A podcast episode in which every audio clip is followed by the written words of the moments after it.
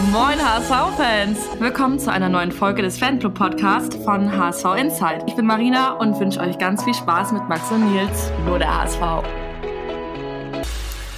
Einen wunderschönen Samstag, ja, Spätmorgen würde ich fast sagen, oder Max? Es ist 20 nach 11 und äh, der HSV Inside Fanclub Podcast meldet sich zur letzten Folge der Saison 22, 23, zur letzten regulären Folge. Denn Max und ich haben gerade schon besprochen, die Saisonanalyse machen wir auf jeden Fall. Wir haben gleich noch dicke Infos für euch, was das Trainingslager angeht und äh, besprechen heute quasi den ja, den Extraspieltag, den der HSV sich dieses Jahr gegönnt hat. Und ihr habt es gerade schon gehört, mir gegenüber, wie immer, Max, heute mit Cap übrigens, hat seine Haarpracht unter einer schwarzen Cap mit dicker weißer Raute mit schwarzem Innenleben äh, versteckt. Ich grüße dich. Hey Nils und äh, hey an unsere Zuhörer und Zuhörerinnen.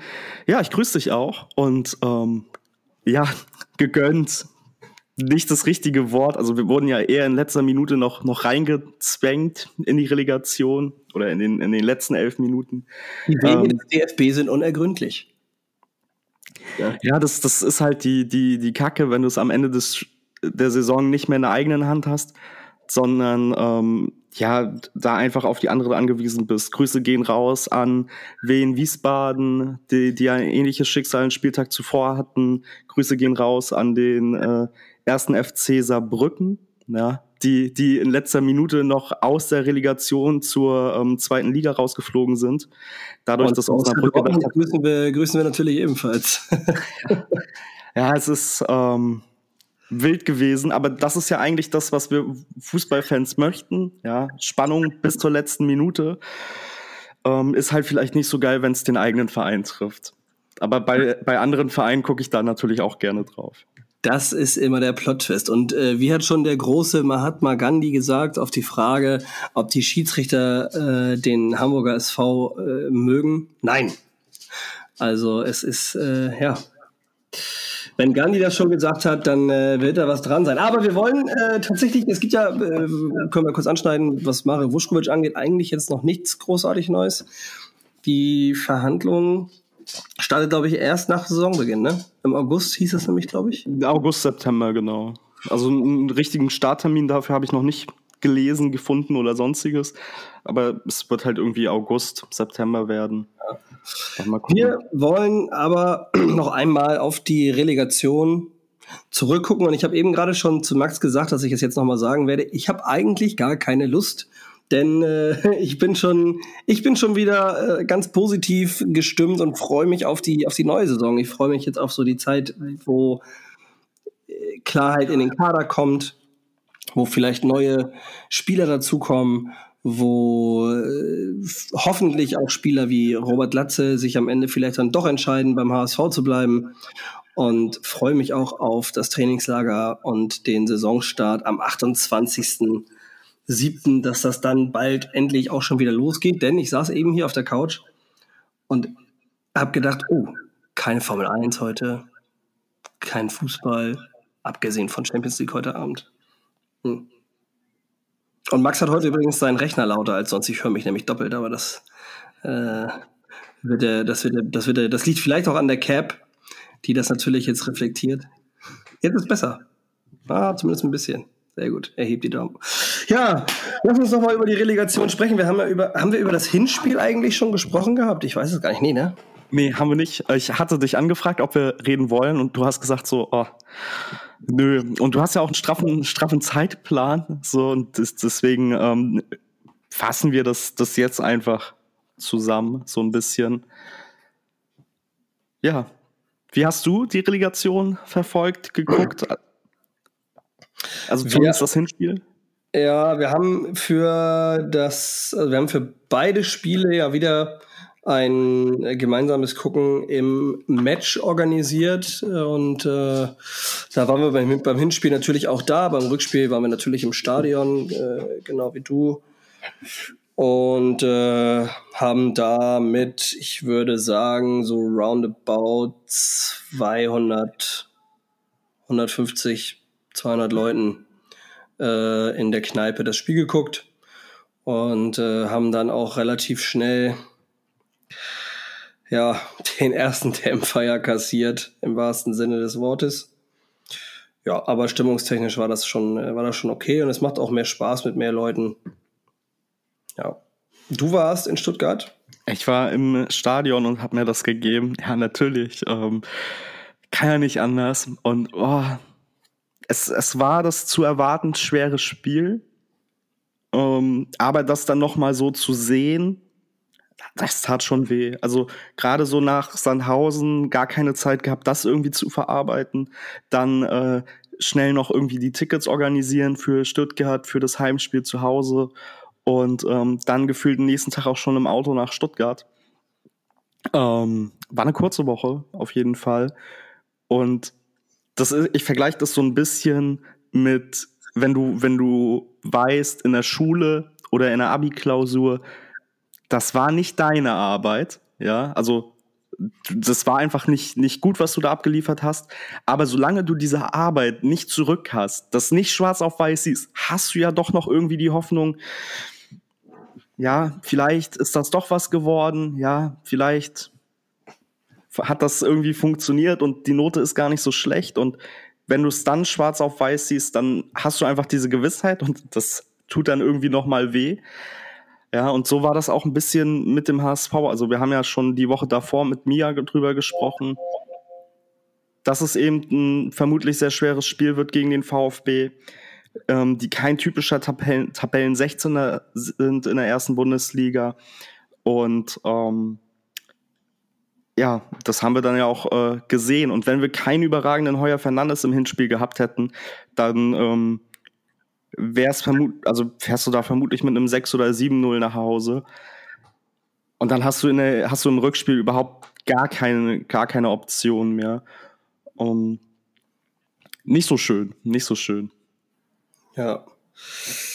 Ich muss also sagen, ich habe äh, mich natürlich mit vielen Leuten außerhalb vom HSV unterhalten und auch mit vielen Leuten oder mit ein paar Leuten innerhalb äh, des HSV. Und ähm, im Endeffekt kommt es, oder anders, ich höre immer wieder ein Argument und das war vor allem natürlich nach dem Hinspiel, der Kader des HSV ist nicht erstligareif. So, ähm, und dann muss ich sagen, ja, natürlich ist er das nicht. Weil du lernst in der zweiten Liga nicht die Erstligatauglichkeit. So, das sind, und das hat man auch gesehen, äh, Stuttgart ein viel, viel höheres Tempo nochmal. Der Fußball in der ersten Liga ist nochmal schneller. Und äh, keine Mannschaft steigt auf und lässt den Kader so. Also es ist nicht so, als wäre die zweite Liga eine Ausbildung für die erste. Und äh, deshalb finde ich so diese Aussage, ja, wenn die nicht gegen den Erstligisten bestehen können, haben sie da oben nichts zu suchen, finde ich schwach. Und äh, eigentlich finde ich sie sogar scheiße, diese Aussage. Denn eigentlich ist es ja so, dass äh, der HSV das Jahr über, die haben 66 Punkte gesammelt. Und Tim Walter hat ja das auch schon gesagt, 20 Siege eingefahren, während Stuttgart das, die ganze Saison halt aus ihren Mitteln sehr, sehr wenig gemacht hat. Eigentlich mit dem Kader spielen sie nicht da unten, muss man ganz offen sagen.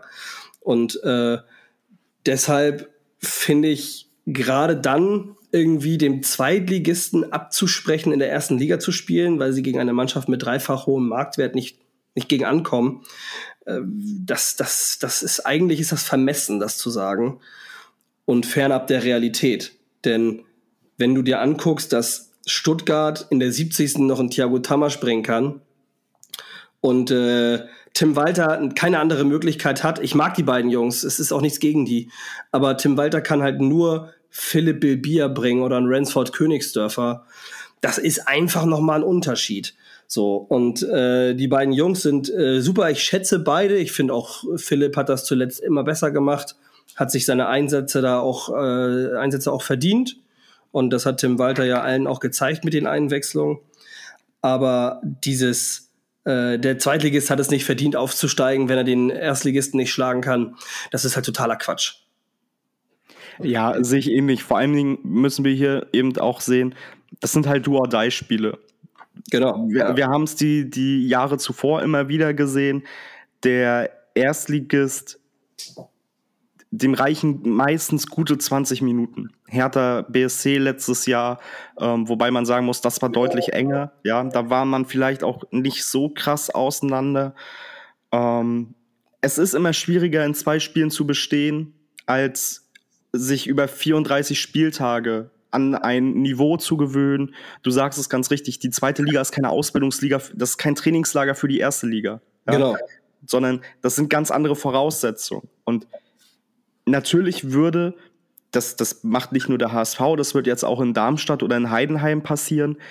Du bist viel attraktiver für Spieler. Du hast einen viel höheren Etat, weil Fernsehgelder, weil du von Fernsehgeldern profitierst, Vermarktung etc. pp. Ähm, egal was, was für eine Mannschaft in der ersten Liga spielt und egal welchen Platz du in der ersten Liga hast, ja, für ja. Heidenheim in der ersten Bundesliga bist du also als Heidenheim in der ersten Bundesliga so rum, bist du für einen Spieler viel interessanter, als wenn du als guter Spieler irgendwie in die zweite Bundesliga zu, keine Ahnung, Holstein Kiel, Hertha BSC Berlin oder dem HSV gehst, ja. Weil selbst wenn du dann mit ähm, der Mannschaft wieder absteigst, hast du dich da etabliert und bist bei ganz anderen Mannschaften auch wieder irgendwie gesehen, ja? Ja, ja. Man hat es ja jetzt tatsächlich gestern, als der Wechsel verkündet wurde, bei Werder Bremen gesehen.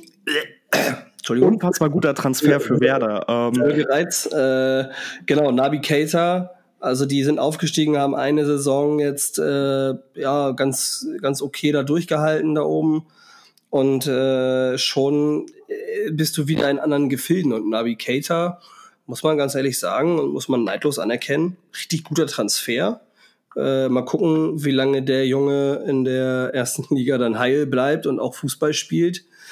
Aber äh, immerhin scheint er im Vergleich zu Isco, der ja bei Union Berlin äh, fast gelandet wäre, den Unterschied zwischen Brutto und Netto zu kennen. Äh, ja, ich, ich bin mal gespannt. Ist ein guter Transfer eigentlich, ist ein guter Spieler. Ich finde das schön, dass der äh, jetzt quasi nochmal auch Fußball spielt und auch in der Bundesliga. Ist für die Bundesliga auch, finde ich, durchaus ein Update. Also, ja, definitiv cool. Hat man, definitiv hat man vor ein paar Jahren äh, in Leipzig gespielt, ist dann für 60 Millionen zu Liverpool gegangen. Und hat, jetzt bin nichts. Ja, ja ablösefrei, hat über 100 Spiele verletzungsbedingt bei Liverpool verpasst. Ähm, sonst, sonst geht er halt auch nicht nach Bremen. So, ähm, der will irgendwo spielen, will sich zeigen.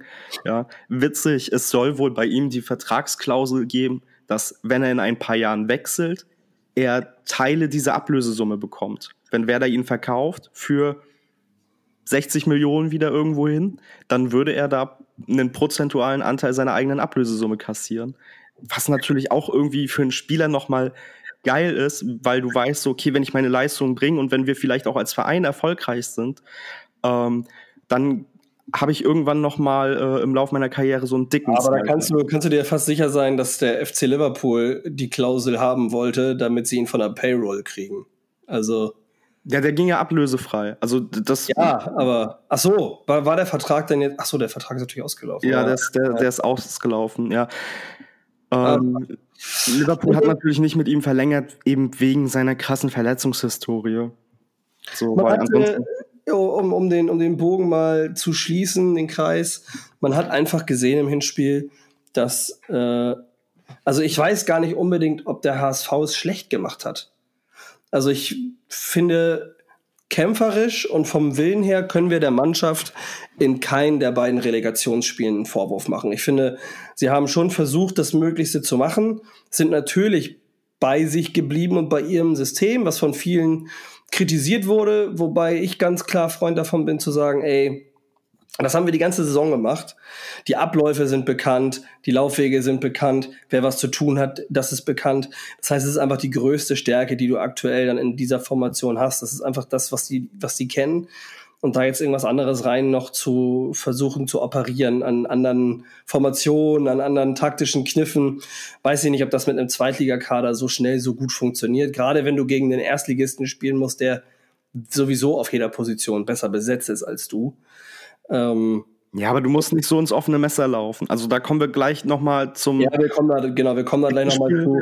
im, im, im Detail. Aber ich, worauf ich erstmal raus wollte, war halt der Kampf und der Wille. Also der Wille war durchaus da, so äh, es zu es zu machen. Aber Stuttgart hat halt auch sofort dem HSV die Grenzen aufgezeigt. Und das ist natürlich dann für eine Zweitligamannschaft, wenn du dann merkst, auch du bist in deinen Fähigkeiten limitiert und der Gegner ist einfach dir immer einen Schritt voraus. Du rennst eigentlich die ersten Minuten nur hinterher, dann kassierst du das frühe Gegentor äh, auch noch durch einen Standard, wo man dann zumindest als Spieler sagen kann, okay, Standardtore, die fallen halt hin und wieder mal scheiß drauf, so, dann ist das nicht so schnell im Kopf, aber spätestens nach dem zweiten Treffer war die Sache ja gelutscht. Ja, und vor dem 2-0 waren ja auch noch etliche Chancen. Ähm, Girassi, der alleine auf Ferro zuläuft, ähm, das, was Ferro richtig gut macht. Ähm, der gehaltene Elfmeter, ja, also kann auch schon zur Halbzeit 4-5-0 stehen. Und deswegen, also du kannst dem HSV im Hinspiel im Rahmen seiner, seiner Möglichkeit sagen, okay, wir haben kein, kein schlechtes Spiel gemacht in dem Sinne, dass der HSV es irgendwie verduselt hat oder so. Der HSV hat so gut es ging irgendwie seine Leistung gebracht. Es war halt trotzdem Klassenunterschied. Ja, und äh, dann kommen halt so Sachen dazu, so der Elfmeter irgendwie, das von Reis nicht clever gelöst war. Ähm, später im Spielverlauf die rote Karte von Suhun, die er will natürlich den Spieler da nicht treffen, aber er geht dahin und trifft ihn und dann ist das natürlich ganz klar eine rote Karte. Ja, klar. So. Wir können, ja, wir ähm. können ja einmal vorne, vorne direkt einhaken. Es war direkt die, die erste Minute, äh, Mafropanos mit diesem Kopfball. Der war natürlich, also der war Mutterseelen allein. Also, ja. dass der da nicht vereinsamt ist irgendwie und äh, also das ist, das ist schon ein Wunder gewesen. Der war sehr, sehr frei, sehr alleine.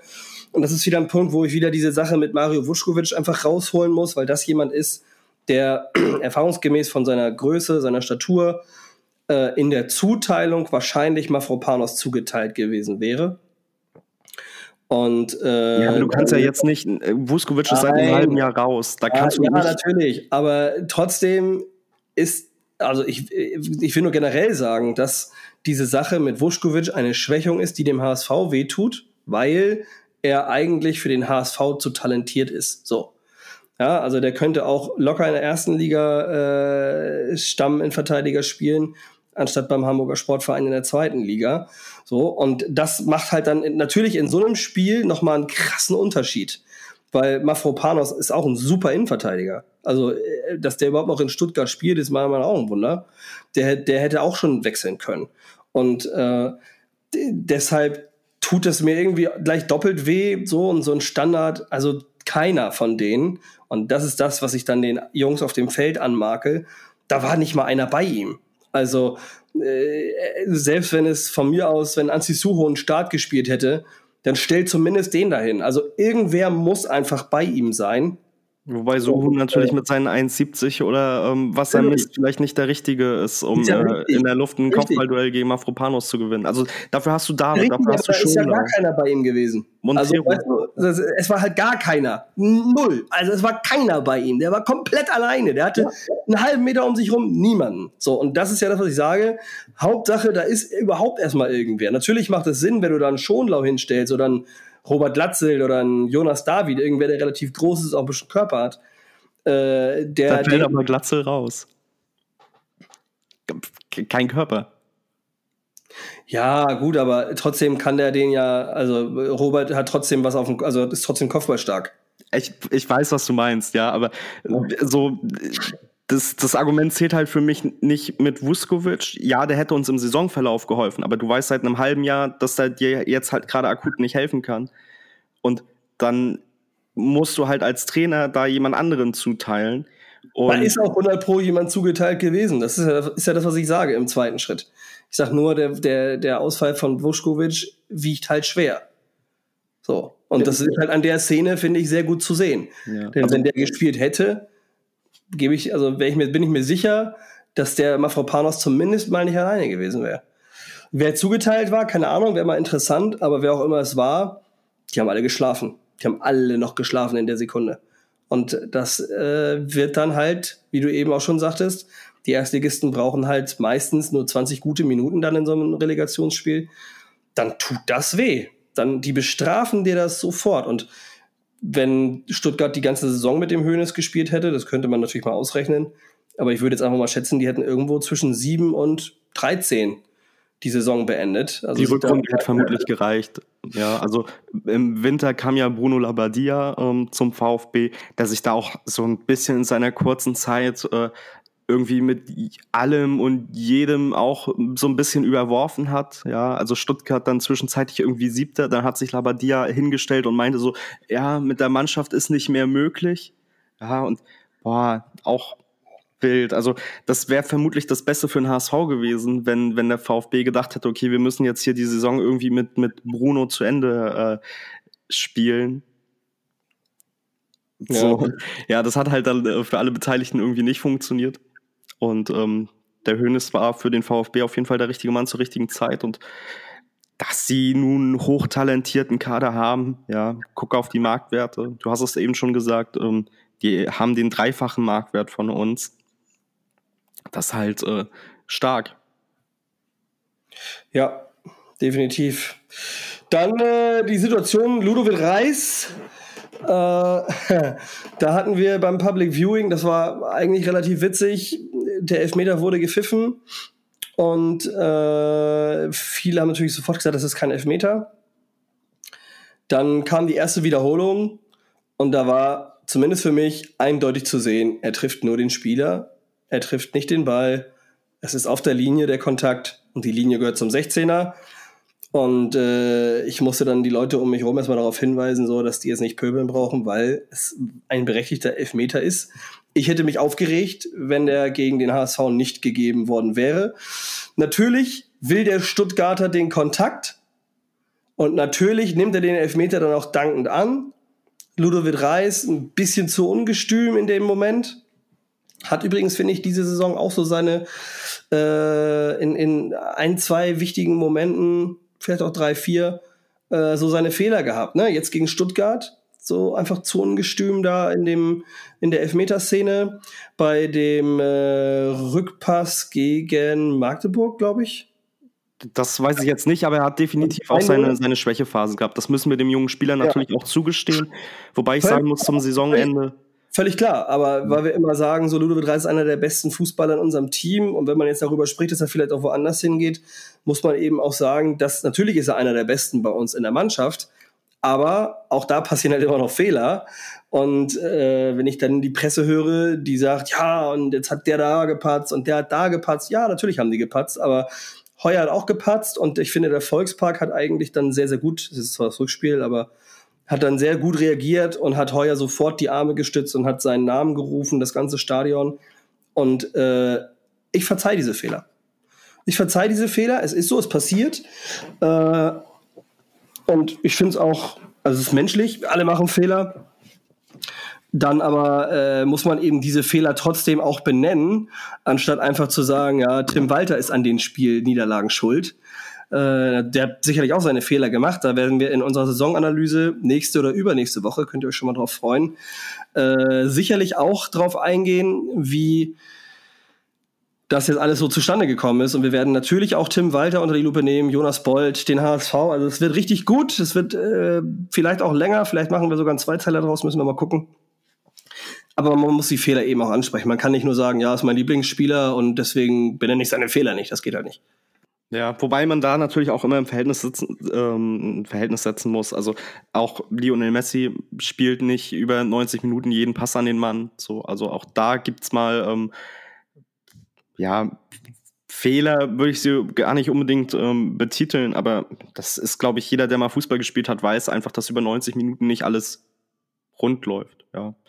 Ähm, man muss halt gucken, dass, dass man irgendwie Fehler minimiert natürlich und dass man weniger Fehler macht als, als der Gegner. Ja, und schlussendlich entstehen ja daraus immer irgendwie dann die Tore. Ähm, wir denken ans Rückspiel. Aber gut, ja, das ähm, dazu der VfB auf jeden Fall im Hinspiel krass überlegen. Du hast ähm, Klassenunterschied gesehen. Und für mich war eigentlich mit Abpfiff im Hinspiel klar, dass wir nächste Saison zweite Liga spielen. Ja, also, jeder, der was anderes sagt, wenn du mit so einem dicken, schweren Rucksack wieder nach Hause fährst und äh, weißt, du hast noch 90 weitere Minuten vor dir, der weiß, dass es schwer wird und nahezu unmöglich. Wobei ich natürlich dann sagen muss, als im Rückspiel das 1 0 für den HSV sehr, sehr früh gefallen ist, da war die Hoffnung in mir auch nochmal da. Und da habe ich echt gedacht, es passiert doch. Ja, da kommen wir gleich, gleich zu, um, ähm, zum, zum Hinspiel einmal abschließend, wenn du danach nichts mehr zu sagen hast. Es ist natürlich auch, also du bist den Sonntag davor ähm, paar Minuten in der ersten Liga gewesen, bis dann ähm, die, die Meldung aus Regensburg kam, nee, doch nicht. Und ähm, dann kriegst du in den ersten Minuten im Spiel gegen Stuttgart, wo du so, wie, so weißt, okay, du bist der Außenseiter, ein frühes Gegentor. Und Stuttgart spielt wie, als wenn die, keine Ahnung, äh, die letzten drei, drei Monate hungern gelassen wurden und äh, nur bei einem Sieg irgendwie ihre nächste Mahlzeit bekommen haben. Wie von alleine gelassen ähm, los. Und dann macht das natürlich auch was mit den Köpfen, also in den Köpfen der Spieler. Weil auch die, ähnlich wie wir Fans ja, vermutlich diese, diese Ereignisse aus Sandhausen noch gar nicht so richtig irgendwie verarbeitet haben. Ja, und dann kriegst du gleich den nächsten Nackenschlag. Ja, also das gehört natürlich auch dazu. Ja. Ja, es, ja, ja. Also das, das macht dann halt, das, das Fußballspielen können die ja alle. Sowohl beim HSV, beim VfB und welche Vereine es eben noch gibt. Ja schlussendlich sind es halt dann eben diese Kleinigkeiten. Und da kommen wir vielleicht zum, zum Rückspiel oder generell nochmal auf die Relegation. Ähm, was mich am meisten stört, ist, wir haben halt im Großen und Ganzen genauso gespielt in der Relegation wie auch in der Liga. Ja, also du hast es eben gerade so aufgefasst, dass es natürlich gut ist, dass wir so spielen, weil das System bekannt ist und ich bin da auch weit weg davon, das wie Pep Guardiola zu machen, der halt in besonderen Spielen irgendwelche praktischen Besonderheiten auspackt.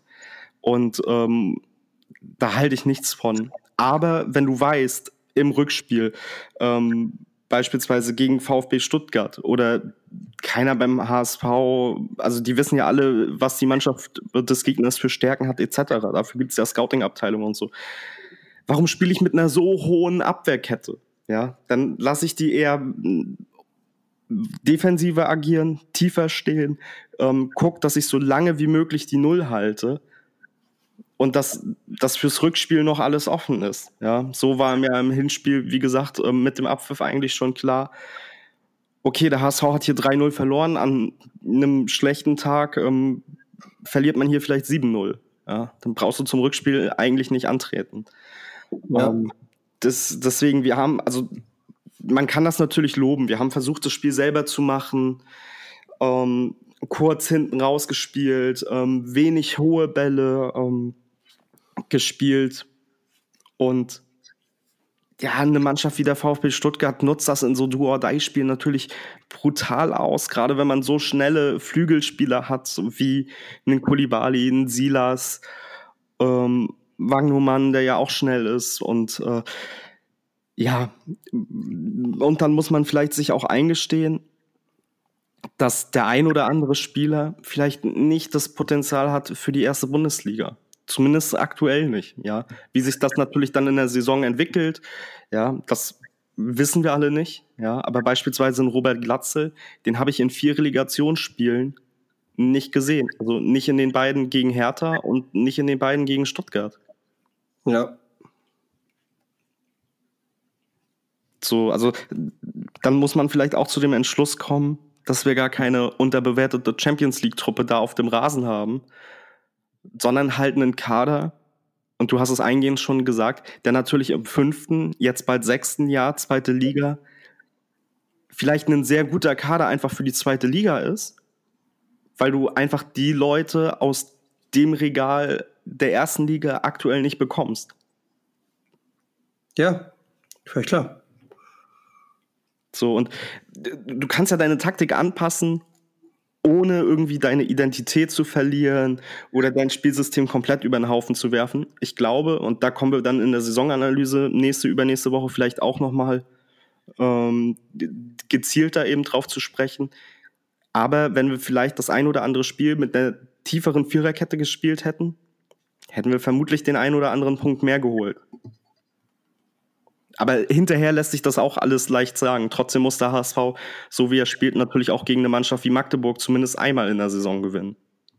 Ja, ja, das stimmt leider. Aber auch da an dem Punkt, du kannst halt nicht alle Spiele gewinnen.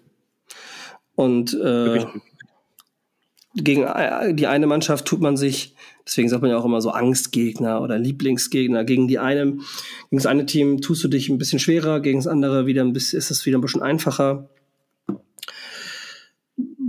Ich, ich tue mich sehr schwer damit, jetzt einfach zu sagen, ja, aber wenn wir das Spiel nicht verlieren, dann. Oder wenn wir da unentschieden spielen, dann. Das lässt sich halt immer sagen. Das lässt sich auch für die Bayern sagen im, äh, im Meisterschaftsrennen mit Borussia Dortmund. Das lässt sich äh, keine Ahnung, vielleicht auch äh, da beim 7 zu 1 Deutschland gegen Brasilien damals sagen, wenn Brasilien früh 1-0 in Führung geht, geht das Spiel anders aus. Also im Großen und Ganzen ist es halt im Fußball so, du, äh, also kleine Dinge können natürlich auch die Psyche vor allem in eine bestimmte Richtung äh, bewegen und du kannst halt eben immer nicht alle Spiele gewinnen. Das ist nun mal so. Und 66 Punkte ist echt ein Brett, das muss man echt sagen. Ne? Ich weiß gar nicht, wann das letzte Mal eine Mannschaft, also mit 66 Punkten sind, glaube ich, bis jetzt immer alle aufgestiegen sogar, ne? Ja, ich glaube, nur Braunschweig ähm, hat es mal nicht geschafft, mit der Punktzahl aufzusteigen. Die sind dann, glaube ich, auch in die Relegation gegen den VfL Wolfsburg gegangen. Ähm, zumindest mit über 60 Punkten. Warte mal, ich guck mal parallel. Aber in den letzten zehn Jahren sind äh, die meisten Mannschaften damit, also du steigst mit 66 Punkten in der Regel auf. Ja, Ja. Generell mit über 60 Punkten normalerweise schon und ja, das ähm, passiert dann einfach. Unglücklich, ja, aber ich, ich, ich mag das auch nicht, wenn man dann hinterher so sagt, so ja, okay, es hat jetzt irgendwie an dem Kiel-Spiel gelegen oder an dem Kaiserslautern-Spiel oder an den zwei Spielen gegen Magdeburg so. Das sind natürlich alles dann irgendwie Sachen, die dann zusammenkommen. Und natürlich die, die, die andere Wahrheit äh, muss man natürlich auch sagen, du hättest dich taktisch natürlich besser auf diese Mannschaften irgendwie einstellen können und dann siehst du halt trotzdem irgendwie eine rote Karte, kriegst einen Elfmeter gegen dich. Ja, es gibt immer mehrere Dynamiken, die ähm, so ein Spiel entscheiden, ja, beziehungsweise eben so ein Spiel auch in die eine oder andere Richtung kippen lassen. Und ähm, Julian Nagelsmann hat das mal sehr schön in einem, in einem Talk erzählt ähm, der sprach von den vier, vier, Dynamiken, die eben so ein Spiel entscheiden können und ähm, meinte dann eben, das sind natürlich die Trainer, das ähm, sind die Fans, das ist der Schiedsrichter und das sind natürlich auch die Mannschaften an sich, ja. Und hat dann so durch, also hat dann aus seiner Sicht erzählt, wie praktisch diese einzelnen Faktoren ein Spiel für dich oder gegen dich ent entweder entscheiden können oder die halt entsprechend negativen oder positiven Einfluss auf dein Spiel nehmen können. Ähm, wo wir vielleicht auch den, den Schwenk zum Rückspiel finden, weil du sagst es schon, die Hoffnung war nach dem 1-0 da. Kittel zieht ab ähm, und trifft unnachahmlich vermutlich ähm, in die Maschen. Und dann hast du auch gemerkt, die Stimmung im Stadion war sowieso phänomenal. Ja, viele haben noch dran geglaubt. Und wenn du dann einfach diese Dynamik hast, okay, du, du führst jetzt, ähm, das Stadion steht hinter dir und in dieser Zeit würdest du vielleicht noch eine, eine glückliche Entscheidung vom Schiedsrichter bekommen, ähm, hättest vielleicht als Mannschaft das, das 2-0 schnell nachlegen können, dann hast du so eine Dynamik im Spiel obwohl der VfB dann die bessere Mannschaft ist, wird das dann einfach schwierig, das dann zu kippen. Ja, ähnlich haben wir das ja als HSV dann irgendwie auch schon in Spielen erlebt. Kriegst irgendwie das Hinspiel gegen Stuttgart ist ja auch so ein Ding. So kriegst ein frühes Gegentor, ja, dann wird dir irgendwie schon gleich erstmal bewusst, wo du hier eigentlich spielst, ja, oder das ähm, Relegationsrückspiel gegen die Hertha, kriegst ein frühes Gegentor und auf einmal steht es 1-1 und Hertha als Bundesligist kriegt so ein bisschen Überwasser, ja, Oberwasser, glaube ich, heißt es. Ja, aber dann, dann sieht man einfach, okay, das sind Dynamiken im Spiel, die man halt bedingt beeinflussen kann. Aber am Ende ist es dann einfach gesagt, wenn man sagt, ja, okay, an der Situation lag es jetzt. Ja. ja. Also zuerst mal, Sonny Kittel ich weiß gar nicht, wie, wie oft wir über Sonny Kittel im Podcast, also wahrscheinlich ist er der Spieler, über den wir hier am meisten gesprochen haben, abgesehen von Mario Vuskovic und der Doping-Thematik, aber äh, wie oft wir schon gesagt haben, boah, mit dem musst du, in der Form musst du mit dem verlängern. Nee, jetzt ist es mit ihm und dem HSV mit der Zeit auf jeden Fall vorbei. Jetzt hat er wieder sehr gut performt zuletzt, finde ich. Sehr gut auch nach hinten gearbeitet und ist selbst bei mir von Captain Lustlos quasi äh, wieder aufgestiegen in diese, du musst den halten. Also du hast bei einem Sonny Kittel in der Form der letzten Spiele keine andere Wahl, als zu versuchen, ihn zu halten. Zu vernünftigen Bezügen, nicht um jeden Preis, aber zu vernünftigen Bezügen. Bei Robert Latze zum Beispiel würde ich sogar sagen, ey, von mir aus gibt dem eine Gehaltserhöhung. Aber bei Sonny Kittel, also wenn der so weitermacht, dann wird der sehr, sehr wichtig sein noch in der neuen Saison. Und ich finde, wir haben am Anfang ja viel darüber gesprochen, äh, auch als Dom Pedern kam, ja, und wie kann der denn, also kann der denn Sonny Kittel auch Paroli bieten oder spielt Sonny Kittel dann sowieso einfach von Anfang an und wir haben den jetzt nur geholt und der Dom P sitzt auf der Bank. Ich muss sagen, mir haben die letzten Spiele mit Dom P links, Jatta rechts und mit Sonny Kittel sehr, sehr gut gefallen sogar. Also alle drei. Ist natürlich für Ransford Königsdörfer ein bisschen schade, den ich mir, wie ihr alle wisst, äh, vor genau einem Jahr hier an dieser Stelle schon gewünscht habe als Transfer für den HSV. Und äh, der ja dann auch gekommen ist. Aber diese Dreierkonstellation mit Dompe, Kittel und Jatta ist schon eine starke äh, Offensivachse. Da kann man, kann man nicht sagen. Und viele andere Mannschaften, gut außer Magdeburg, die sich ja immer bei der zweiten des HSV bedienen, äh, viele andere Mannschaften würden sich wahrscheinlich die Finger lecken, wenn sie so einen Sonny Kittel haben könnten.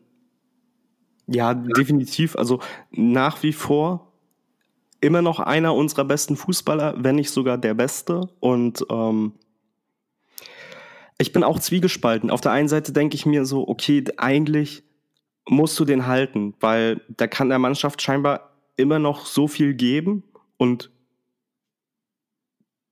ich glaube auch, dass, dass, dass Kittel intern sehr viel weitergibt, den jungen Spielern hilft und einfach nicht so ein, so ein großer Lautsprecher ist, wie manche das vielleicht sich irgendwie gerne von ihm wünschen würden. Auf der anderen Seite denke ich mir, oh, das wäre doch jetzt eigentlich schon ein schönes rundes Ende für, für Kittel beim HSV. Ähm, man verabschiedet ihn im Guten, weil ich glaube, boah, wenn er nächste Saison dann irgendwie wieder drei, vier, fünf schlechte Spiele hat, die HSV-Fanbubble geht mit Kittel eher härter ins Gericht als mit dem einen oder anderen Spieler. Und weiß ich nicht, ob ich dann nächste Saison wieder irgendwo in der Fankurve beim HSV oder auswärts stehen möchte, um mir dann anzuhören, dass Kittel das Spiel alleine verloren hat. Ähm, ich finde, der, der Mann hat, hat da irgendwie Besseres verdient. Es ist natürlich auch irgendwie nur ein kleiner Teil des HSV, der HSV-Fanbubble, aber man geht einfach im Großen und Ganzen irgendwie mit ihm härter ins Gericht als mit dem einen oder anderen. Und deswegen würde ich einfach sagen, jetzt wäre gerade so ein Zeitpunkt, man geht im Guten und deswegen, ja. Aber wenn, wenn Sonny natürlich sagt, er möchte unbedingt gerne beim HSV bleiben, dann herzlich willkommen wir, wir wollen dich auf jeden Fall nicht vom Hof jagen. Ja. Und ich habe gerade nochmal nachgeguckt. Ähm, die letzten zehn Jahre in der, in der zweiten Bundesliga bist du mit 66 Punkten nur einmal nicht direkt aufgestiegen. Das war in der Saison 2015, 2016. Da hat der erste FC Nürnberg als Tabellendritter 65 Punkte geholt, ging dann in die Relegation gegen Frankfurt und hat die verloren. Ähm, Leipzig die damals noch in der zweiten Liga waren, sind mit 67 Punkten direkt aufgestiegen. Und der Tabellenführer war der SC Freiburg, der mit 72 Punkten direkt aufgestiegen ist. Krass. Ja, 72 Punkte ist auch echt viel. Das ist, das ist, das ist echt viel. Ja. 22 Siege, 6 Unentschieden, 6 Niederlagen. Und äh, ja, Nürnberg, wie gesagt, die einzige Mannschaft in den vergangenen Jahren, die neben dem HSV mit einer ähnlichen Punkteanzahl nicht aufgestiegen sind. Ja, okay. Ja. Ja, ansonsten wärst du in den meisten Jahren mit 66 Punkten sogar Tabellenführer gewesen. Ja, also Ingolstadt ist äh, die Saison davor mit 64 Erster geworden. Ähm, Düsseldorf ist äh, vor ein paar Jahren mit 63 Punkten Erster geworden. Das ist schon, ist schon stark, was der HSV auch in dieser Saison gemacht hat. Ich würde jetzt im Vorlauf der neuen Saison tatsächlich sogar sagen, dass es wahrscheinlich zum Aufstieg reichen würde, wenn der HSV genau die gleiche Punktzahl holt wie dieses Jahr, weil die Wahrscheinlichkeit, dass du mit mehr, dass du wirklich mehr Punkte brauchst, um direkt aufzusteigen, ist eigentlich, ja, weiß ich nicht, wie hoch die ist. Ich glaube, ich glaub, mit 76 Punkten hätte auch vor der Saison sowieso jeder gesagt, steigt ihr direkt auf. Ja, wir werden sehen. Ja, also 65 sind eigentlich ein gutes, gutes ähm, Ding, um, um direkt aufzusteigen.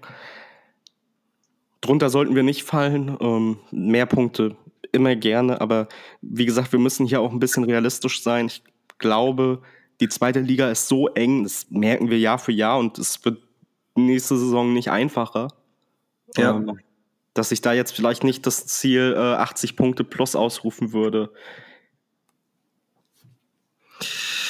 Okay, dann äh, zum Rückspiel noch was. Die Stimmung war oberkrass. Also äh, sowohl, ich hatte das ja vorhin schon kurz angerissen, nach dem Fehler von Heuer Fernandes, wobei Max und ich auch schon gesagt haben, na, der Pass von Heuer war jetzt auch nicht so ideal, also der war jetzt auch nicht so sauber gespielt, der Ball, der da so ein bisschen hüpft. Ähm, die Stimmung war echt, war echt stark. Der, da ist wirklich auch was gewachsen im Stadion, das merkt man.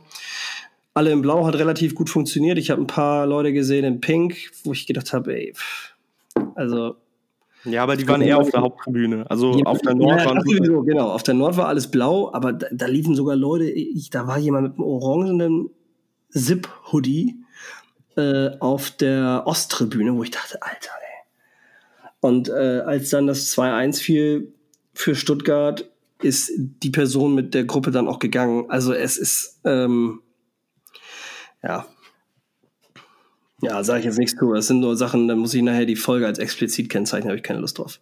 Ja, also wir haben es ja schon, schon im Vorfeld mal unter vier Augen besprochen, dass die Leute, die da einfach irgendwie ihre Tickets zurückgeben, ja, vielleicht auch nicht unbedingt die Fans sind, die man irgendwie im Stadion dann bei so einem Spiel haben möchte. Also Klar, wir klammern davon jeden aus, der irgendwie gesundheitlich oder beruflich äh, da dann nicht zum Spiel kommen kann. Ja. Weil man dann sagt, so, okay, bei dem entsprechenden Spielstand ähm, aus dem Hinspiel schleppe ich mich jetzt irgendwie mit einer beginnenden Grippe irgendwie nicht ins Stadion oder ähm, dann mache ich irgendwie doch lieber die Überstunden oder so. Das ist völlig legitim, aber so die Leute, die sich dann irgendwie ihr, ihr Ticket kaufen. Und ich hatte selber für, für Stuttgart noch eins übrig, habe das verkauft, ganz normal zum, zum Originalpreis. Und Nils, du wirst nicht glauben, was ich für Nachrichten bekommen habe, von wegen, was ich, was ich für ein, für ein guter Mensch sei, ähm, dass ich mein Ticket zum Originalpreis verkaufe. Ich dachte so, okay, das ist doch eigentlich selbstverständlich so. Und ja, äh, nee, da haben Leute scheinbar ihre, also ich hatte ein Sitzplatzticket, das hat Originalpreis äh, 53,90 Euro gekostet und das habe ich natürlich für den entsprechenden ähm, Preis, sorry, ähm, für den entsprechenden Preis äh, über HSV Insight natürlich inseriert und äh, dann auch verkauft gekriegt. Und mich haben Leute angeschrieben, die meinten, dass es halt wohl Steher für denselben Preis gibt. Also, dass Leute ihren Steher für, versuchen, für 60 Euro an den Mann zu bringen. Das finde ich schon, schon krass für ein Ticket, das 15, 17 Euro kostet, mit Versand vielleicht ein 20. Ähm, wobei der hier wegfällt, weil Print at Home. Ah, ja. So. ja. Aber ich finde es gut, dass die Leute dann auch mal jemandem äh, Positives entgegenbringen und eben nicht immer nur Negatives. Von daher finde ich, das ist, äh, also ist nett. Ist gut. Ja, ich habe mich auch gefreut, war, war definitiv anderen, alle anderen, die ihre Tickets zu überteuerten Preisen verkaufen, denen sollen alle Zähne ausfallen, alle bis auf einen und der soll unheilbar sein und immer wehtun. Äh, und am besten rutschen denen dann auch noch beim Zähneputzen die Ärmel runter oder so. Äh, ja. Ja, das macht man einfach nicht. Ich finde auch so, sich irgendwie als Fan einer Mannschaft an anderen Fans derselben Mannschaft irgendwie zu bereichern, einfach nicht gut. Ja, und das, deswegen, ich finde es krass, was der HSV auch diese Saison wieder für einen Zulauf hatte bei den Fans. Also wir haben einen Zuschauerschnitt von über 53.000, sind damit natürlich mit weitem Abstand irgendwie Platz 1 in der ähm, zweiten Liga, sind irgendwie Platz 6 vom Zuschauerschnitt in der ersten Bundesliga und sind europaweit, weltweit die Mannschaft auf Platz 16 mit dem höchsten Schnitt an Zuschauern überhaupt. Und das ist richtig krass für fünftes Jahr zweite Liga. Ja. Und das dem vielleicht vorweggegriffen. Ich sitze eigentlich jedes Jahr mit Nils am Ende der Saison da und denke mir so, boah, wieder Zuschauerrekord, wieder irgendwie bis zum letzten Spieltag oben mit dabei. Irgendwann muss doch dieses Gebilde mal brechen und der HSV eine Saison als Tabellenzehnter abschließen und nur noch 50 Prozent Auslastung des Stadions. Aber aktuell straft mich der HSV Saison für Saison Lügen. Wobei ich denke, irgendwann, entweder muss es halt mal klappen oder du hast es halt wirklich, dass es irgendwann dann halt mal kippt, weil wenn wir noch 20 Jahre in der, erst, äh, in der zweiten Bundesliga spielen, werden wir nicht einen Zuschauerschnitt von 53.000 noch was haben. Ja, also irgendwann, irgendwann muss es eigentlich auch einfach mal klappen, so, ne? Also. Im, im Idealfall das, aber wenn es halt irgendwann nicht klappt, dann hast du halt irgendwann diesen Bruch. Also eins von beiden passiert irgendwann. Ja, ja, ja, ja, ja, das ist, ja. Aber äh, ich, also ich denke, wir, wir können ja, ich weiß nicht, wie du siehst, aber äh, was, was meinst du denn, wie es nächstes Jahr aussieht mit dem HSV? Ähm, das ist jetzt natürlich noch früh ich weiß, ist ja Absicht. Um, um, um so, eine, so eine Prognose zu geben. Ich finde es erstmal gut, dass wir mit Tim Walter weitermachen. Ja, und ähm, wenn du auch die Interviews der Spieler gesehen hast, ähm, einen Heuer Fernandes, der da mit Tränen in den Augen an der Seitenlinie stand und sein Interview gegeben hat und sich irgendwie für den, für den Trainer verbirgt, dann ähm, rührt mich das auch zu Tränen. Ja, auch jetzt muss ich fast heulen. Ähm, ich bin so ein Sensibelchen manchmal. Und äh, ja. Aber ich kann, das, ich kann das verstehen. Auch also Tim Walter, wie er dann vor die Kurve gegangen ist, also vor die Nordtribüne äh, gegangen ist, ähm, das war. Ich, also ich nehme ihm das auch ab, dass er das alles so fühlt, wie er das sagt. Ich glaube nicht, dass er da einfach sich diese ganzen Sachen ausdenkt. Wir hatten es ja schon ein paar Mal das Thema, wenn du einen Tim Walter in den eigenen Reihen hast, liebst du ihn, hast du ihn gegen dich, hast du ihn. Und alle, die ihn gegen sich haben, haben halt eigentlich ja auch uns gegen sich. Und deswegen ist mir das völlig, völlig egal. Ich finde, das war eine geile Saison, auf jeden Fall. Es hat Spaß gemacht. Ähm, ich bin wirklich gerne wieder auch ins Stadion gegangen. Wir erinnern uns ja an letztes Jahr, wo ich dann tatsächlich teilweise einfach auch so Tiefs hatte, wo ich keine Lust mehr hatte hinzugehen. Was vor allem aber auch an so Bierbecher werf, wo, äh, werfen irgendwie lag oder am übermäßigen Kiffen im, im Stadion und so alles Sachen, die sich, finde ich, auch jetzt zum Ende hin wieder echt eingependelt haben. Und äh, ich glaube, das ist auch der Grund, warum ich mich jetzt schon auf das freue, was wir gleich noch zum Trainingslager erzählen und äh, auch zum Transferfenster etc. und dass die Saison eben auch bald wieder losgeht. Ja, also wir müssen natürlich abwarten, was ähm, in der Mannschaft noch passiert, wer kommt, wer geht, wer bleibt und dass davon natürlich ganz viel auch abhängig ist. Ich glaube, wir spielen wieder oben mit und ähm, inwiefern das dann vielleicht für einen Aufstieg oder für Relegation oder sowas reicht, das ähm, werden, werden wir dann sehen. Aber ich glaube schon, dass wir irgendwo zwischen den ersten fünf landen. Tendenziell ähm, hoffe ich natürlich, dass wir über den Strich kommen, also Zweiter werden. Also wenn du auch siehst, was, was beispielsweise Pauli für eine Rückrunde gespielt hat, was Düsseldorf für eine Rückrunde gespielt hat, kommen Hertha und Schalke runter, die eigentlich gleich wieder hoch müssen. Wobei ich mir bei Hertha auch vorstellen kann, dass die natürlich einen ähnlicher Weg ereilen kann wie wir. Und auf einmal sind die fünf Jahre zweite Liga. So, aber die wollen natürlich auch irgendwie alles äh, versuchen in Bewegung zu setzen, um wieder hochzukommen. Dann hast du Mannschaften wie Nürnberg, wie Hannover, die underperformed haben in der letzten Saison, die aber ja auch den Aufstieg als Ziel irgendwann mal rausgegeben haben. Und dann hast du meistens noch irgendwie eine Überraschungsmannschaft dabei. Lass es Paderborn sein, lass es Kaiserslautern sein, die lange Zeit ähm, gut mitgespielt haben. es wird nicht einfacher, es wird nicht weniger spannend und äh, deswegen ist einfach dann ganz viel davon abhängig, was ist mit unserem Kader? Wer kommt, wer geht, wer bleibt, wer schafft es, verletzungsfrei zu bleiben? Ja, also ich glaube beispielsweise ein anderer Schneemann hätte uns auch weiterhelfen können in, in, zum Ende der Saison. Ja, und dann äh, Noah Katterbach sowieso. Und wie geht es auch mit einem Katterbach beispielsweise weiter? Der HSV möchte ihn gern behalten. Köln würde ihn tendenziell abgeben. Die haben ja jetzt auch aktuell meines Wissens nach keine Transfersperre mehr. Ähm, die wurde aufgehoben. Und deswegen da mal schauen, was passiert mit einem Mario Vuskovic. Wobei ich ehrlich gesagt in dieser Saison gar nicht mehr mit ihm rechne. Wenn ich höre, dass im September das potenziell irgendwie losgehen kann.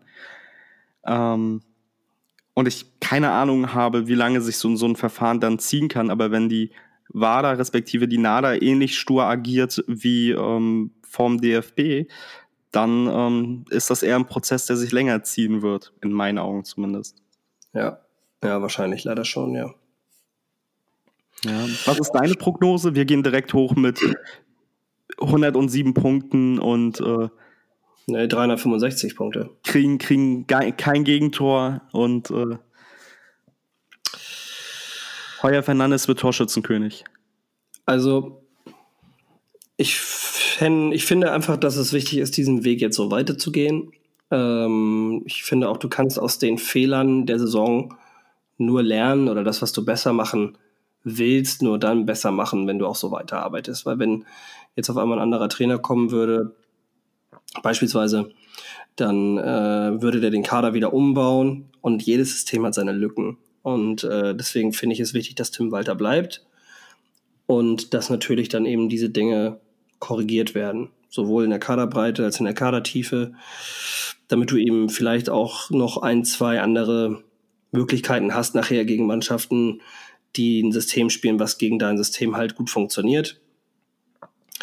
Und äh, insgesamt freue ich mich einfach zu sehen, wie sich Elijah Kran weiterentwickelt, Tom Sanne, der einen Profivertrag bekommen soll. Ich hoffe natürlich, dass Robert Latzel bleibt. Und äh, ja, ich habe einfach, ich habe einfach Bock auf den HSV. Ich habe einfach richtig Bock auf den HSV. Es macht wieder, es macht auch wieder Spaß. Es ist auch nicht so Quälerei, dahin zu gehen. Und äh, ich habe lieber die Erfolgserlebnisse in der zweiten Liga mit einem Dämpfer am Ende des Jahres als irgendwie mehr oder weniger Woche für Woche in der Bundesliga auf die Schnauze zu kriegen. Wobei wir da ja, äh, also das Gespräch hatten wir auch schon. Es ist einfach einfacher, wenn du in der ersten Bundesliga bist, nicht abzusteigen, als wenn du in der zweiten Bundesliga spielst, aufzusteigen. Und ähm, deswegen wäre ich schon lieber in der ersten Bundesliga, ähm, würden mir, keine Ahnung, die halbe Saison irgendwie Niederlagen abholen, um dann am Ende wie der FC Augsburg äh, gefühlt jede Saison 15. zu werden und damit über dem Strich zu landen, als äh, sechs Jahre, sieben Jahre, 100 äh, irgendwas Jahre in der zweiten Bundesliga rumzudümpeln und dafür immer unter die ersten fünf zu kommen. Ja, ich bin gespannt. Haben wir jetzt noch was zur Relegation zum. Nö. Eigentlich nicht. Aber Nö, wir könnten gerne nochmal aufnehmen, dass, Dauer, dass die. Dauer, Dauerkartenthema vielleicht. Äh, Dauerkarten. Ja. Lass mich nochmal schnell gucken, wie da jetzt genau die Daten waren. Ich habe es nämlich schon wieder vergessen. Hier. Die Dauerkarteninhaber haben eine Vorverkaufsmöglichkeit bis äh, oder vom 12. Juni ähm, bis zum 22. Juni, 12. Juni 10 Uhr bis 22. Juni 18 Uhr für die aktuellen Dauerkarteninhaber. Die Dauerkarteninhaber mit Abo, so wie ich. Hast du, hast du auch ein Abo? Ja, ja klar, ich habe auch ein Abo. Genau, das heißt, du hast auch schon bestellt? Jo. Genau, ich nämlich auch. Äh, dann startet am 27. Juni äh, der Mitgliedervorverkauf für die Dauerkarten. Allerdings auch nur am 27. Juni. Und zwar am 27. Juni von 10 bis 18 Uhr. Und es wird keinen freien Vorverkauf geben. Der HSV will auch die 22.000 Dauerkartenplätze nicht überschreiten oder zumindest nicht massiv überschreiten. Und dann gibt es ja noch die Möglichkeit der Eintragung in eine Umplatzierungsliste, wenn man in einem Block eine Dauerkarte hat und aber in einen anderen Block wechseln möchte, dann hat man dafür noch die Möglichkeit bis zum 22. Juni sich auf dieser Liste eintragen zu lassen. Preise habe ich gesehen. Äh, Nordstehplatz, Preisdauerkarte 238 Euro, Preis als HSV-Mitglied 218 Euro und der, die 238 Euro machen 14 Euro pro Spiel. Ich bin Mitglied, habe eine Dauerkarte in 25a, heißt ich zahle 218 Euro durch die 17 Spiele, denn die Relegation ist nicht inbegriffen, sind es 12 Euro und 82 Cent pro Spiel. Ich finde, das ist okay. Ich habe viele Leute gehört, die das auch mit Borussia Dortmund dann irgendwie verglichen haben oder so und gesagt haben, äh, die haben ja genau den gleichen Preis und da sind es aber sogar irgendwie 20 Spiele. Ich weiß überhaupt nicht wieso, aber ist dann so. Ja, weil die vermutlich noch DFB-Pokal und Champions League, also ich, ich kenne das von anderen Vereinen, ähm, wo du als Dauerkarte, wo du so Dauerkarte Plus nennt sich das dann und dann hast du halt irgendwie die Champions League-Spiele mit drin. Okay, mein Anliegen ist nur, vergleicht nicht die Vereine untereinander mit den Preisen, sondern guckt euch immer an, was kostet die Karte, wenn du sie normal kaufst. Welchen Stress hat man, um diese Karte zu kaufen? Und wie ist dann der Preisunterschied runtergebrochen auf eine Dauerkarte? Ich muss einmal schnell an die Tür gehen. Ja, alles gut. Ähm, und vor allen Dingen ist es halt unfair, einen Zweitligisten mit einem Bundesligisten zu vergleichen, weil natürlich für Borussia Dortmund die Tickets nicht die Haupteinnahme sind, sondern da geht es halt um TV-Gelder etc. Also man hat da viel mehr Zuflüsse an finanziellen Mitteln, als das der HSV in der zweiten Bundesliga hat und der halt hauptsächlich irgendwie sein Geld über die verkauften Tickets einnimmt und alles, was da rund ums Stadion irgendwie passiert. Ja, zumal wir alle wissen, dass der Fußball ja, nur teurer wird. Ja, er wird nur teurer und ähm, ich, also ich, ich persönlich verstehe nicht, wieso sich über diese Preisliste jetzt so beschwert wurde. Muss ich ganz ehrlich sagen. Weil ich spare mir das Kämpfen durch den Online, äh, durch den Online-Shop bei Vorverkäufen für die, für die Spiele. Alleine das ist schon krass was wert. Also alle Mitglieder, die bei uns Karten kaufen über den Fanclub, ähm, bezahlen einen Fanclub-Beitrag dafür, dass wir für diese Leute eben Karten buchen. Und die bezahlen einen Euro äh, pro Heimspiel quasi dafür, dass wir denen eben diese Karte buchen. So, also unser Beitrag ist 1887 im Jahr, ist dann knapp ein Euro. Das ist auch nicht viel. Und äh, dafür hat aber dann einer halt von uns aus dem Vorstand quasi des Fanclubs eben den Stress, morgens diese Karten zu buchen. Und äh, ich genieße das sehr mit der Dauerkarte, eben nicht mich da durchkämpfen zu müssen und äh, sicher zu sein, dass ich ins Stadion gehen kann, auf meinem Platz mit meinen Leuten. Ähm, für mich ist das mehr als nur eine Eintrittskarte. So. Weil es mir, dass äh, ich mit Max auf jeden Fall zusammen gucken kann, zum Beispiel. Ähm, es garantiert mir, dass ich in dem Blog bin, wo ich mich wohlfühle, wo ich mit supporten kann, etc. pp. Und es ist für mich auch ein klares Statement zum HSV und ähm, deshalb, ich, ich verstehe es nicht und ich verstehe auch nicht, wie man nach so einer nervenaufreibenden Endphase der Saison noch Emotionen übrig hat und die Lust übrig hat, sich über die Preise so hart aufzuregen also ich verstehe es nicht.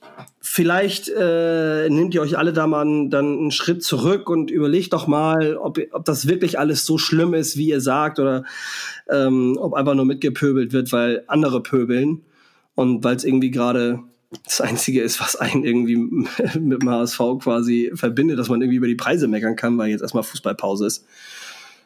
Ich verstehe es nicht ich finde es okay, ich werde es bezahlen, ich werde die Spiele wieder hingehen, alle 17, plus äh, hoffentlich das ein oder andere mehr Auswärtsspiel, was natürlich mit dem Hund immer ein bisschen so ein Thema ist, aber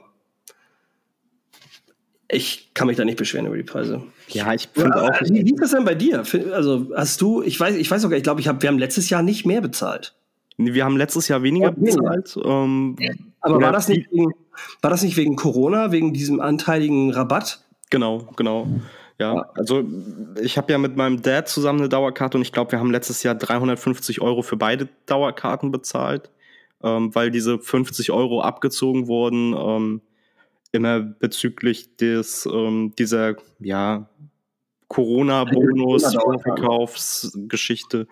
Ja, ich habe jetzt gerade mal geguckt, also eine Dauerkarte bei Hansa Rostock im Stehbereich kostet für einen Vollzahler 229 Euro. Ja, worüber reden wir dann? Hä? Also. Ja. So, und man muss natürlich einfach sehen, die manche Vereine in der, zwei, äh, in der ersten Bundesliga können die Dauerkarten so günstig machen, weil sie eben andere finanzielle Einnahmemittel haben. Ich habe das gerade eben schon erzählt, wo du kurz ähm, an der Tür warst. Das ist halt so, ja. Oder beispielsweise beim VfL Wolfsburg oder bei Bayern München, da sind die Logen halt teurer. Dafür hast du dann aber schon eine Stehplatzdauerkarte für 130 als Mitglied und 150 irgendwie als Nicht-Mitglied. Zumindest beim VfL Wolfsburg die letzten Jahre. Ähm, so ist ja damals auch so an die Decke gegangen, dass eben nicht die Leute mit den, Dau mit den auf ja. den Stehplätzen äh, den ganzen Bones bezahlen, sondern das ist halt die sind in den Logen und das ist für mich auch völlig okay, wenn die keinen Bock haben zu supporten und da unten zu stehen und Bierduschen zu kassieren, äh, können die das ja machen, müssen die halt oben in den Logen mehr bezahlen und bezahlen aber trotzdem dann irgendwie diese Party im Stadion mit. Ist okay.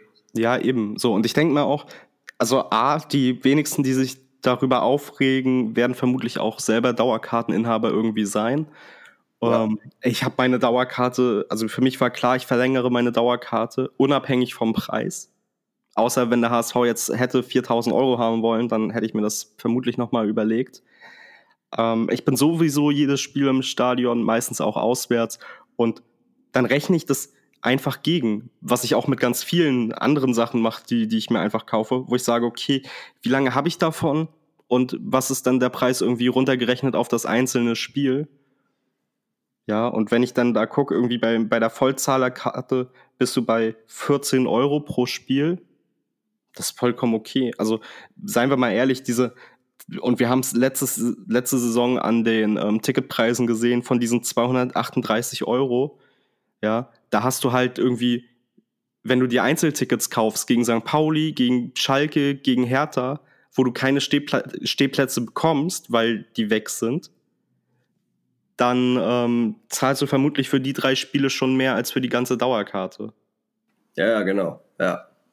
So. so, und dann hast du 14 Spiele umsonst irgendwie.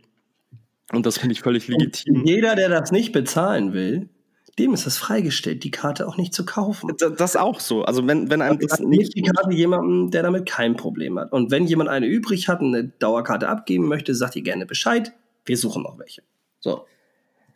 Eben. So, also die Leute tun ja auch immer so, als wenn sie jetzt gezwungen werden, das, das zu kaufen. Im Zweifelsfall kannst du halt sagen, okay, nee, mir ist das zu teuer.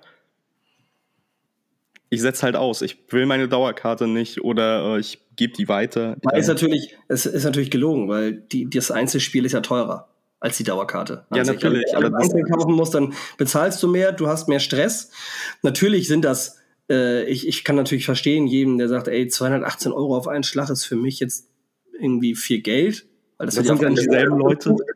Das kann ich ja verstehen. Ja, das, also 218 Euro sind 218 Euro. Oder 762 Euro, teuerste Kategorie, kann ich auch verstehen, dass das erstmal wehtut im Geldbeutel. Aber äh, dann tut man halt jeden Monat was beiseite. Für die Dauerkarte im Folgejahr, wenn man sowieso auf diesen Plätzen sitzt, ist man den Preis ja auch gewohnt. Und dann kann man sich die Dauerkarte davon kaufen. Ja, und du, du, du musst ja sagen, also das ist zumindest meine Denke, die Leute, die sich jetzt über die Dauerkartenpreise beschweren, sind dieselben Leute, die sich dann beschweren, dass ein Sitzplatzticket gegen St. Pauli unterm Dach irgendwie 80 Euro kostet, aber halt ihren, ihren Arsch nicht gegen Sandhausen ins Stadion bewegen. Wobei wir jetzt gegen die nächste Saison nicht spielen, aber. Aber gegen Elversberg. Ja, beispielsweise, ja. So, das, deswegen weiß ich nicht. Ich glaube, die wenigsten Dauerkarteninhaber regen sich über die Preise so massiv auf. Ja. Dann äh, schließen wir die Saison damit ab und kommen noch einmal schnell zum Ausblick auf das, was jetzt kommt. Natürlich, das, ich weiß gar nicht, wann öffnet das Transferfenster eigentlich? Weißt du das? Das äh, müsste ich kurz gucken. Aber wo wir gerade bei Transferfenster sind, ähm, sehe ich die Notiz, dass ähm, der HSV jetzt jemanden von der Paywall genommen hat, der da noch drauf ja. war, obwohl er gar nicht mehr beim HSV aktiv gearbeitet ja, hat. Richtig, Mutzel. Ähm, der geht jetzt nämlich zum Zweitliga-Absteiger nach Bielefeld. Ja, also der kann seine Sachen eigentlich behalten, muss nur das Bielefeld-Logo draufnähen, weil von den Vereinsfarben passt das ja. So. Und äh, ich weiß noch nicht, ob man sich in Bielefeld bewusst ist, was man sich da gerade für einen Typen geholt hat. Ich hoffe natürlich, dass er da einfach normal arbeitet, aber so nach dem ganzen Gerichtskram und dem, was er so an Geld verlangt hat als Abfindung, äh, traue ich dem Braten nicht mehr so ganz. Also, naja. Oh, ich weiß gar nicht, wie das eigentlich beim HSV geregelt ist. Ich gucke gerade kurz parallel nochmal bei Hansa Rostock rein. Aber der FC Hansa bietet seinen Fans sogar eine Ratenzahlung an. Ich weiß gar nicht, wie das beim HSV das ist. Geht beim HSV nicht. Okay. Ja. Soweit ich weiß, geht beim HSV nicht. Dann, dann gäbe es eben diese Möglichkeit, irgendwie die Dauerkarte in drei Raten zu bezahlen. Ich guck mal eben, hier was steht. Nee. Nee. Gut, HVV ist natürlich in der Dauerkarte drin, ist klar. Was beispielsweise in München äh, nicht der Fall ist. Ja, natürlich aber nur am Spieltag, ne, ist auch klar. Jetzt, die Dauerkarte ersetzt nicht das 49-Euro-Ticket. Genau. Dauerkarte statt 49-Euro-Ticket. Ja, guck du mal eben nach dem Transferfenster. Ähm, Steiermark, der HSV fährt dieses Jahr wieder ins Trainingslager nach Österreich, in die Steiermark. Und äh, das wird wahrscheinlich in der ersten Juli oder es wird definitiv in der ersten Juli-Hälfte so sein, dass der HSV dort sich auf die neue Saison vorbereitet.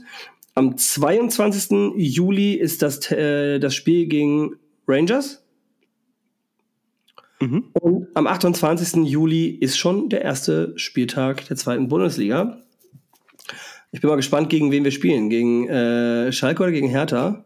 Ich gehe aber davon aus, dass der HSV das Eröffnungsspiel machen wird. Meinst du, dass äh, Hertha oh. nicht gegen Schalke direkt spielen wird oder so? Oder ah. gegen Kaiserslautern, Hannover? Ich, äh, ja, weiß ich nicht. Ich habe irgendwie so das Gefühl, es trifft wieder den HSV. Wir könnten uns also vorstellen, dass der HSV entweder in der 29. Woche, das ist der 17. Juli, der, der Montag, wo die Woche beginnt, oder vielleicht die Woche davor, beziehungsweise die Woche danach, also 28., 29., 30. Kalenderwoche. Und wir fahren für euch ins Trainingslager. Ob Max dabei ist, wissen wir jetzt noch nicht. Ich hoffe das einfach, dass das irgendwie funktioniert. Aber wir werden da für euch hinfahren, werden da leider noch mal ein kleines Posting zu machen. Wir würden gern die technische Ausstattung dafür ein bisschen hochschrauben, um Interviews auch für euch führen zu können, etc. pp. Da werden wir gleich mal eine kleine GoFundMe starten und eine Liste für euch reinschreiben, was für Equipment das ist, was das so kostet. So viel ist es tatsächlich gar nicht. Jeder Euro hilft uns da auf jeden Fall weiter die Qualität für euch weiter hochzuhalten und aus der Steiermark für euch zu berichten. Ich habe eben mal geguckt, es sind 1140 Kilometer hin, also nur eine Strecke zwölf Stunden Autofahrt plus Pausen bis wahrscheinlich bei 13. Äh, Maut, dann natürlich Verpflegung und Hotel vor Ort, was wir natürlich da alles auch gerne aufwenden. Nichtsdestotrotz würden wir uns natürlich freuen, wenn ihr euch vielleicht mit einem 5-Euro-Scheinchen oder so bei GoFundMe an der Technik beteiligen könntet. Und jedem, der das tut, danken wir auf jeden Fall recht herzlich schon mal im Voraus. Und Max hat jetzt wahrscheinlich rausgefunden, wann das Transferfenster startet? Ja, das ähm, öffnet zum 1.7. und äh, endet zum 1.9. Ja, also da kann noch einiges passieren. Zu dem Spielplan, der kommt am 30.06. Würde da von der, von der DFL, vom DFB veröffentlicht. Und äh, ich glaube, der HSV wird mit einem Heimspiel in die Saison starten, weil wir die letzten zwei Jahre immer mit einem Auswärtsspiel gestartet sind. Das war einmal vor zwei Jahren gegen Schalke in Gelsenkirchen zum Saisoneröffnungsspiel. Und äh, letzte Saison, also jetzt die abgelaufene Saison, haben wir am ersten Spieltag in Braunschweig gespielt. Deswegen glaube ich, ist der HSV jetzt wieder dran mit einem Heimspiel. Und ähm, Geil, direkt Freitagabend, Flutlicht, bam! Ja. Volles Ohr, geil. Wen würdest du dir wünschen, Hertha oder Schalke? Oder eine ganz andere Mannschaft? Ist mir scheißegal. Ah, von, mir aus kann, von mir aus kann aus St. Pauli kommen. Ja, ich glaube, die kommen nicht am Ende. Also, boah, das wäre schon ein geiles Eröffnungsspiel, oder? Ja, ich glaube, die kommen aber nicht am Spieltag. sind bei Sky. Hm? Ein Hamburg-Derby zum Eröffnungsspiel. Eigentlich geht's doch nicht geiler, oder? Also direkt das Stadtderby als erstes Spiel und das Stadtderby als letztes Spiel eines Vereins, der Ambition hat auf den Aufstieg. Boah, das wäre schon krass. Ja, aber beides, glaube ich, wird die DFL nicht machen, weil zum Saisonauftakt ist das, glaube ich, zu unspektakulär. Das, man Ach, möchte das vermutlich einfach irgendwo mitten in die Saison packen. Und am letzten Spieltag also, ja, nee, es wäre ja, der letzte, es wär ja der erste Spieltag der Rückrunde dann. Ja, ja aber auch, auch am letzten Spieltag, glaube ich, wird es das einfach aus Sicherheitsgründen nicht geben, weil äh, niemand möchte irgendwie, dass die eine oder andere Mannschaft bei der, also gegen den einen oder anderen aufsteigt oder potenziell ja auch absteigen könnte. Und ähm, wobei ich glaube, beide Nein, Mannschaften. nicht so anstellen. Der Polizeieinsatz ist doch sowieso, das, das ist doch sowieso bezahlt. Also die Polizei ist sowieso eingesetzt, die sind sowieso da, ist sowieso ein teurer Einsatz, scheiß doch drauf. Ja, ich, ich glaube, man hält da das, das, das Potenzial so gering wie möglich und packt irgendwie an Tabellen, also an Spieltag oder zwölf oder so gegeneinander. Langweilig. ich finde das eine geile Geschichte. darum, das, das, das stimmt, ja. Ähm, ich habe ja durch die Relegation, durch das Heimspiel am Montag, mein 199. Spiel im Volkspark ähm, gehabt. Deswegen, also egal gegen wen wir nächste Saison ähm, zu Hause das erste Spiel haben, wird es mein 200. Spiel im Volkspark, ähm, wo, ich, wo ich live zuschaue. Und ich würde mir dann schon irgendwie eine Mannschaft, ja, Schalke, Hertha, St. Pauli wäre auch geil, Hansa Rostock irgendwie wünschen. Ungern am ersten Spieltag gegen irgendwie den VfL Osnabrück oder Elversberg oder so, ja obwohl ich auch viel Respekt für die Arbeit äh, in Elversberg beispielsweise habe. Aber oh, für, das, für das Jubiläum 200. Spiel im Volkspark hätte ich gern irgendwie einen spektakulären Gegner. Vielleicht sonst Magdeburg, weil dann haben die Spieler, die jetzt noch nach Magdeburg wechseln, alle nicht so einen weiten Weg. Die können einfach direkt hier bleiben dann. Oh, Magdeburg würde ich auch großartig finden, weil ich ja Christian Tietz auch über alles liebe. Ähm, ja, aber da musst du mal mit deiner Liebe demnächst mal ein bisschen zurückschrauben. Ja, ach, das, das kann ich nicht. Ich habe ähm, im Schrank, das kann ich dir irgendwann mal zeigen bei Gelegenheit, Nils, oder ich habe es dir vielleicht schon mal auf einem Foto gezeigt, ähm, ein weißes T-Shirt mit dem Gesicht von Christian Tietz drauf, ähm, wo drauf steht äh, I love big tits. Ja, also. ja das T-Shirt kenne ich noch, das erinnere ich. Ja. Ja, mir ist am, am Ende des Tages ist mir egal, wer da kommt. Ich habe Bock, ich freue mich aufs Trainingslager, ich freue mich auf äh, die Transferphase, ich freue mich auf ja, durchaus auch ein bisschen jetzt mal äh, die Saison verarbeiten. Aber ich freue mich, dass es dann auch relativ schnell wieder äh, quasi weitergeht mit dem, mit dem HSV. Wir werden eine kleine Podcast-Pause dann auch machen, werden aber definitiv die Saisonanalyse noch aufnehmen. Das ist das nächste große Thema. Die werden wir als Video für euch aufnehmen, werden sie auf YouTube hochladen und natürlich auch als Podcast hier dann, je nachdem, wo ihr gerade hört, bei Spotify, bei Anchor, bei Apple Podcast, wo auch immer ihr das gerade hört. Und äh, da gucken wir mal, ob wir noch irgendwie ein, zwei Gäste bekommen, je nachdem, wie das läuft, wie, wie lang das wird. In unserer Vorbereitung müssen wir mal gucken, wie groß die Vorbereitung auch darauf wird. Und ob das eher eine oder zwei Folgen sind. Wir versuchen dann da, jetzt war die Folge heute ein bisschen länger, wir versuchen dann aber in der Saisonanalyse die Folge eher so bei einer Stunde, vielleicht 45 Minuten zu halten und zur Not einfach in zwei Teile zu cutten. Ja, vielen Dank, Max. Gerne. Wir haben ja jetzt eine Woche Länderspielpause, ähm, so zum, zum Abschluss der Saison, die für dich nicht so relevant ist. Ich mag Länderspiele ja und ähm, ich glaube, dann geht das ja auch schon Schlag auf Schlag weiter. Also in drei Wochen gibt's ja schon wieder den neuen Spielplan, wie gesagt. Und ich glaube, das, das wird ein interessanter Transfersommer, auch für den HSV. Ja, wir werden auf Instagram nochmal für die Saisonanalyse euch ein paar Fragen, äh, also die Möglichkeit geben, ein paar Fragen zu stellen, die wir uns dann je nachdem rauskopieren werden. werden natürlich selbst uns auch da, wie ich gerade schon sagte, schon nochmal drauf vorbereiten und dann gucken wir mal, wann wir euch mit der Folge quasi beglücken können. Wir versuchen das innerhalb der nächsten zwei, drei Wochen, also irgendwie noch im Juni zu machen, damit wir dann jetzt vielleicht ein, zwei Wochen Pause haben, dann die Saisonanalyse raushauen und dann nochmal Pause haben, bis es ins Trainingslager geht. Wie gesagt, wir fahren wieder für euch in die Steiermark, würden uns dafür gern, was das Equipment angeht, ein bisschen aufrüsten und würden uns da freuen, wenn ihr uns dann bei GoFundMe unterstützt. Und ja, bis zur Saisonanalyse wünschen wir euch erstmal gutes Wetter. Bleibt alle gesund und nur der HSV. Nur der HSV. Ciao, ciao.